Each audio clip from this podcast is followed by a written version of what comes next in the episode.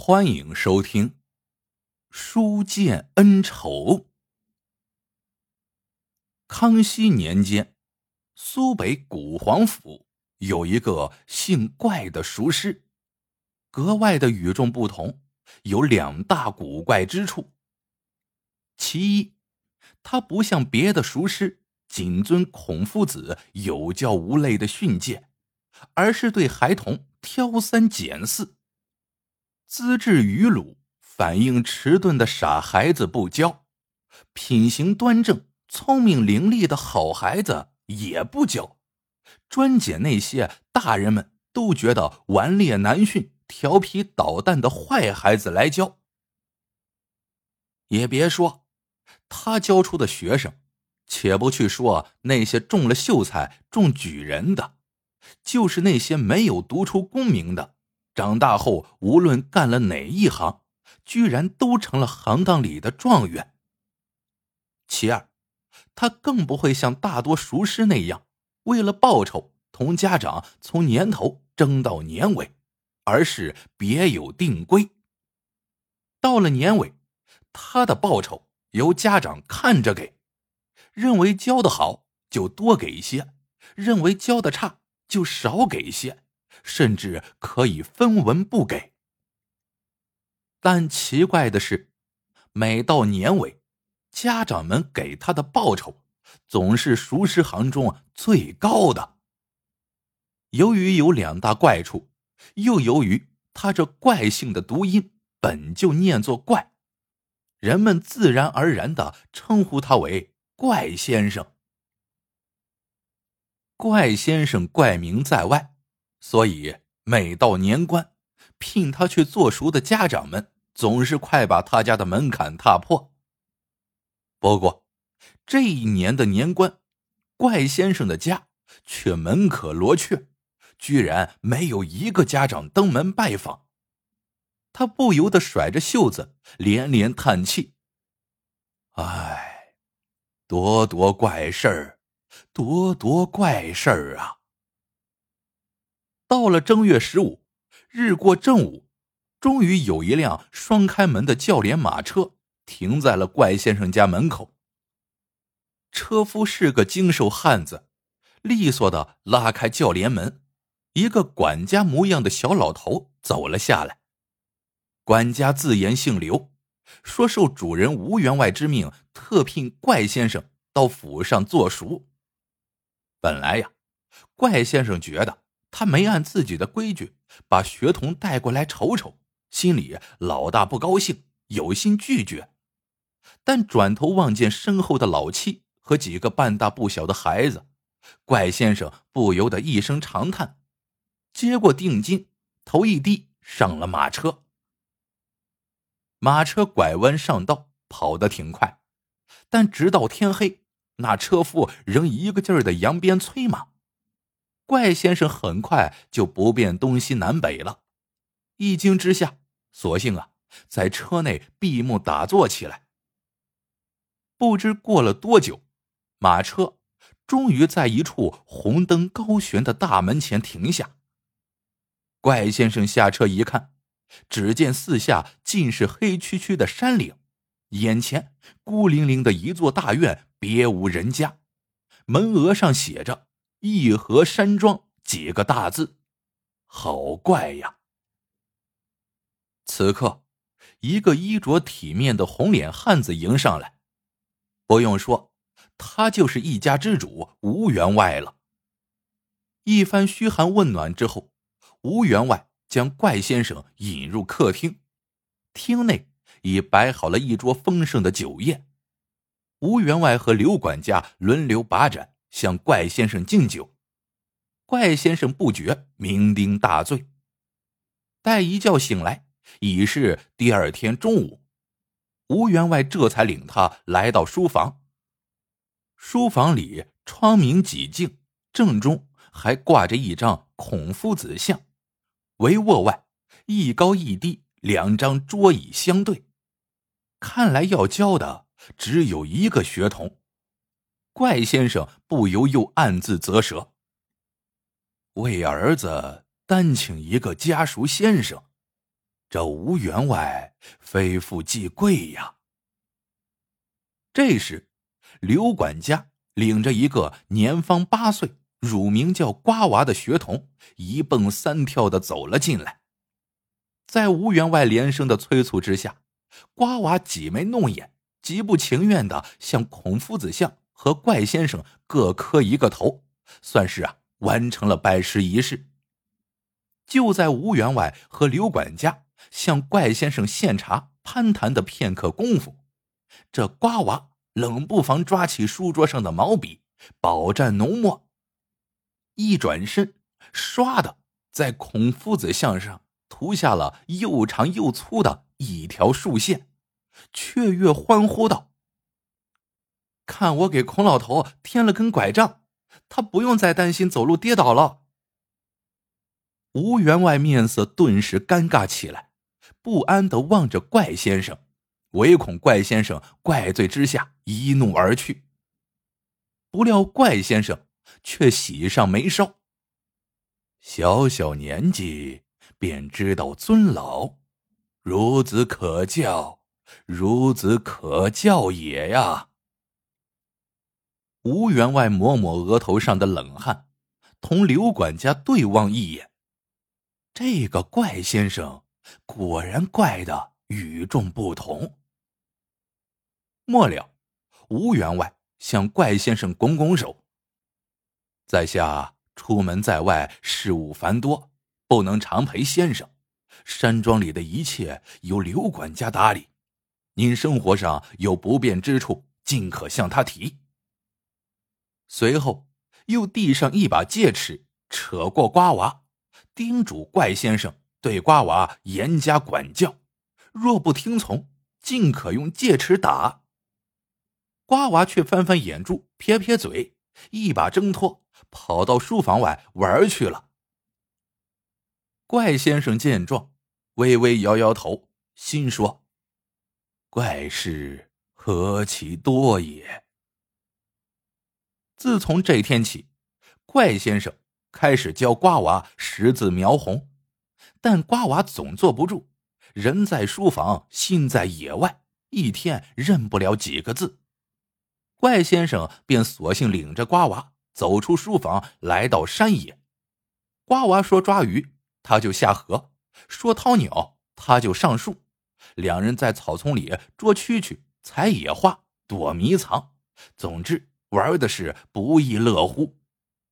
不过，怪先生抓来鱼，瓜娃要认个鱼字；掏来鸟，瓜娃要认个鸟字。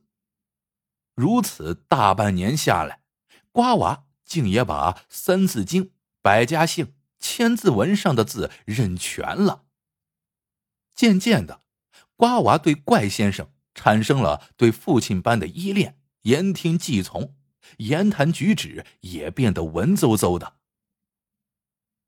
中秋节后，按学规，先生要为学生讲解四书五经了，谓之开讲；而家长则要再摆宴席敬先生，谓之秋宴。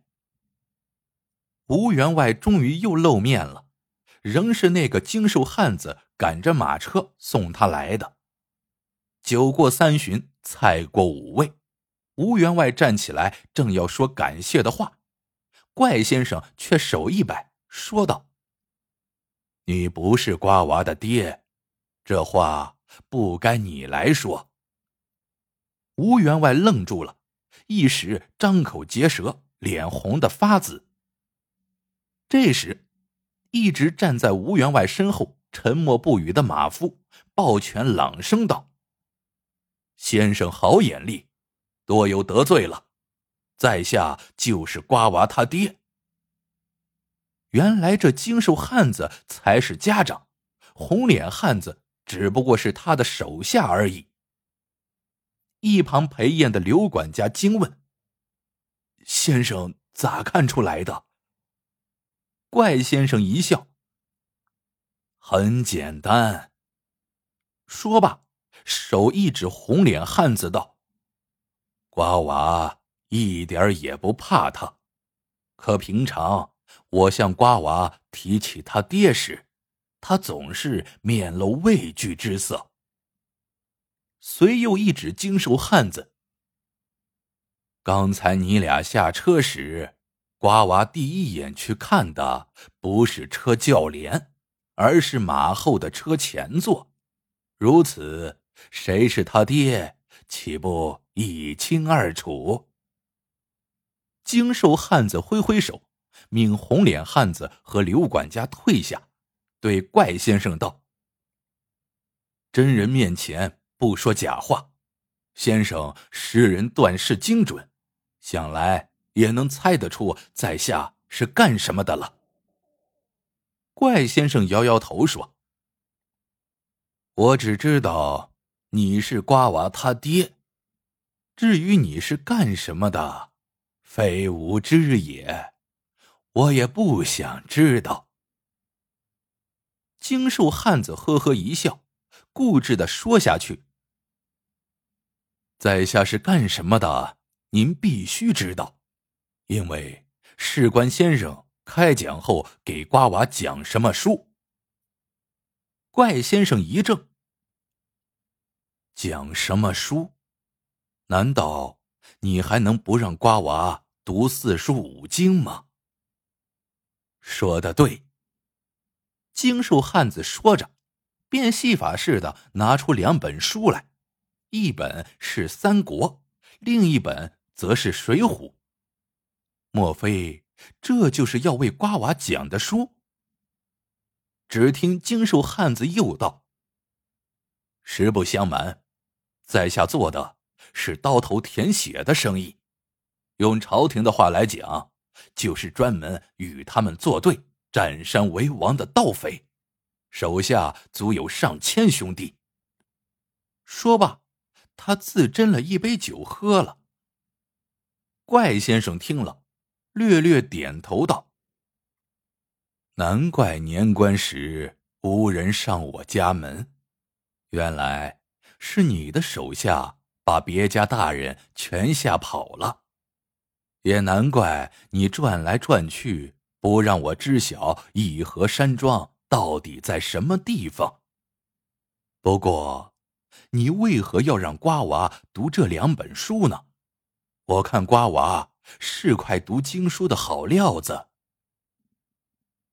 精瘦汉子哈哈大笑：“龙生龙，凤生凤，老鼠的儿子要钻洞，盗匪的儿子。”便只能做盗匪，岂能读书重科举？说着，又拍拍两本书，一本正经的说：“积我二十年做盗匪的经验，这两本书太宝贵了。兵战奇谋、笼络之道，尽皆包容其中。我若是早十年读过这两本书，恐怕今天……”远不是只做个山大王的局面了。随后，他又大手一挥，说道：“闲话少说，请先生将这两本书从头到尾讲给瓜娃听。山寨的第一把交椅，我早晚要交给他。肚里没货怎行？先生也看得出，瓜娃聪明机灵，天赋不低。”若是再把这两本书吃透了，岂不是如虎添翼？怪先生惊得目瞪口呆。教书几十年，这两本书还真没教过，更没遇到过要把儿子培养成盗匪头的爹。见怪先生不语，精瘦汉子又道：“若是先生不愿意教。”我可另请他人，您不必为难。怪先生沉吟片刻，终于一抽嘴角：“这两本书，还是我来教吧。”精瘦汉子大喜，又翻开两本书，指指点点道：“先生为瓜娃开讲三国时，务必要重点讲讲刘备。”这刘备一个卖草鞋的，十来年便三分天下有其一，手下文臣武将如云，连诸葛亮都甘心尽忠到底。没有一套笼络人心的本事，能行？讲《水浒》时，则要重点讲讲吴用。这个书生太不简单了，一肚子计谋，从劫取生辰纲到智取大名府，哪一桩不是他的主张？果不愧是智多星。若是瓜娃把刘备和吴用的本事各学个三五分，他年定会青出于蓝，做出一番大事业。经受汉子走后。怪先生开讲了，只见他一袭长衫，把《三国》和《水浒》往书案上一摆，一手执醒目，一手挥扇子，拖腔拉调讲说起来。高兴了，还会来一段清唱，分明是摇身一变成了说书先生。瓜娃听得有趣，学得入味随着书中情节的推演，或喜或悲。或叹或愁，师生二人完全沉浸在了书中，就连催促他们吃饭的刘管家也常常被吸引的呆在门前。眨眼间到了年底，待两本书讲完的时候，精瘦汉子又来了，随同精瘦汉子一起来的还有一个戏班子。说这是要为怪先生摆宴饯行，唱连轴大戏。晚上，戏台上风灯高挂，就要开场了。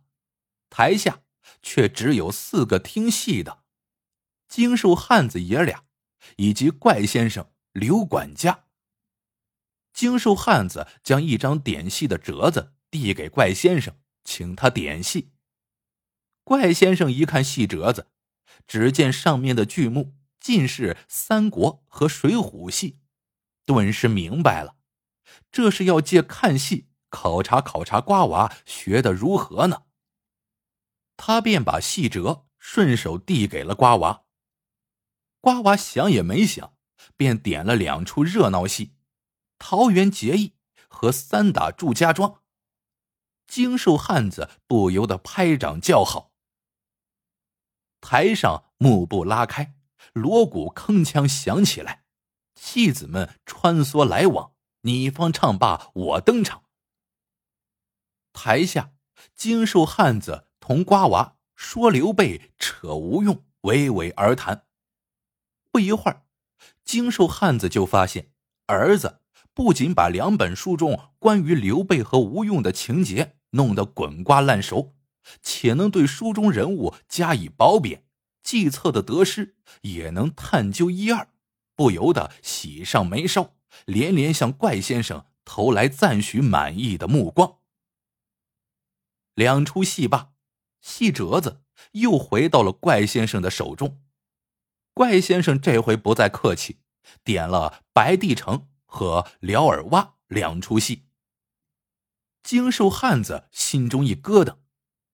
这两出戏可不是什么好戏，一出唱的是刘备病死白帝城，托孤诸葛亮；一出唱的宋江死葬辽尔洼，吴用花荣坟茔哭祭，双双殉葬，都是交代人物结局的戏，实在是凄凉悲惨。果然，待台上幕布闭合，鼓亭锣箫之后。瓜娃脸上已没有了先前的眉飞气扬，仍坐在凳子上，拉着怪先生的手，皱眉问个不停：“先生，我看白帝城刘备托孤，分明已是预见到自己兴复汉室的大业无望。敢问先生，刘备为什么败了？”问得好，怪先生赞道：“其实。”三国开头便说了：“天下大事，合久必分，分久必合。汉朝已失人心，百姓久厌战乱之苦。刘备不识大势，只以兴复汉室，笼络人心，岂能成事？”瓜娃又问道：“吴用为宋江殉葬辽尔洼，难道只有死路一条，再无他计吗？怪先生点头道：“同刘备一样，吴用也是不识大事。水浒第一回，最先出场的几个人，乃是高俅这帮小人，可谓群小登台。”乱自上始，百姓想求太平而不可得。可吴用和宋江却想用招安换富贵，无异于水中捞月，机关算尽仍是死路一条。倒不如直肠子李逵所说：“杀去东京，夺取鸟位，虽死犹不失为英雄。”瓜娃大悟，识得天下大势并顺势而为，才是真正的英雄。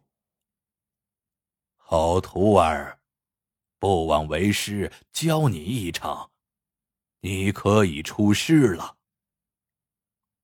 怪先生鼓掌称赞，一旁的精瘦汉子插不上嘴，听得一愣一愣的。第二天，怪先生。要离开义和山庄了，送他回去的还是那辆马车，只是驾车的变成了那个红脸汉子。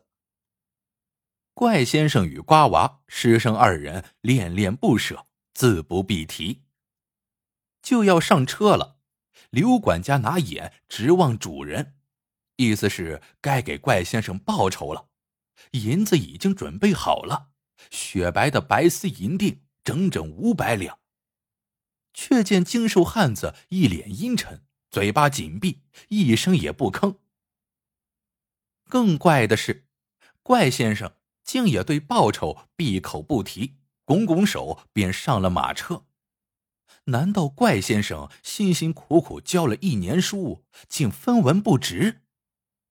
刘管家很为怪先生抱屈，却猛然想起昨夜主人爷儿俩。在书房里，不知为什么争吵了一夜，心中才多少有了点明白，定是主人认为怪先生教坏了瓜娃，可在自己的眼皮底下，怪先生又是怎么把瓜娃教坏的呢？这事儿可真奇怪。只说怪先生回到家中，对此番外出为师的经历绝口不提。几年后，朝廷发兵进剿百里外的北邙山盗匪，一场血战，死伤无数。最后，匪首彭三大王兵败自杀，其子却去向不明。人们纷纷传言，彭三大王的儿子认为天下大定，人心思治，起兵割据与朝廷对抗，乃是逆势而动，难以成功。一再劝诫父亲金盆洗手，另谋他业。无奈父亲不听，他便自个儿出去自闯生路去了。怪先生闻言并不惊奇，只是满沾一杯酒，面向北邙山，泪酒祭奠。时光疏忽，又是多年过去了。康熙四十七年。流落民间的前明朱三太子被朝廷搜获，株连甚重。全国随之掀起一场搜捕前明皇裔的腥风血雨。重赏之下，怪先生居然被人告发，说他本是明神宗的第四十三个孙子，明朝亡了之后隐姓埋名，之所以选择怪。这个怪姓，是因为明朝皇室向来是按照五行六十四卦来排辈分和位次的，卦为第四十三卦，以此来暗喻他在明朝皇室碟谱上的排序。官府大喜，将怪家男女老少悉数捉拿，押送京城。人们纷纷议论，都说这一下。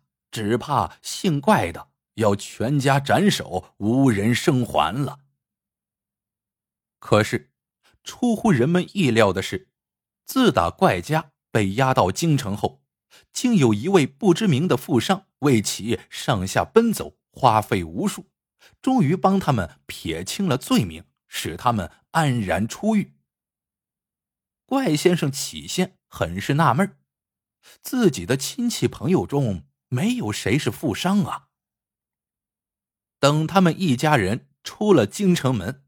正为迢迢千里的返乡路发愁，却见一辆大马车停在了他们的面前。车夫恭恭敬敬请他们上车，并说雇车钱已有人付过了，付钱的人姓彭，只是不方便前来相见而已。怪先生一家人更是奇怪，待上了车，又发现宽敞的车里摆了一张小桌子。上面有四样蔬菜：水芹、韭菜、红枣和栗子。怪先生愣怔片刻之后，明白了，不由眼圈一红，喃喃道：“这是学生景先生的试菜之礼呀。老夫当年还真没有看走眼。”瓜娃如今有出息了，老夫回去之后还要教瓜娃这样的坏孩子。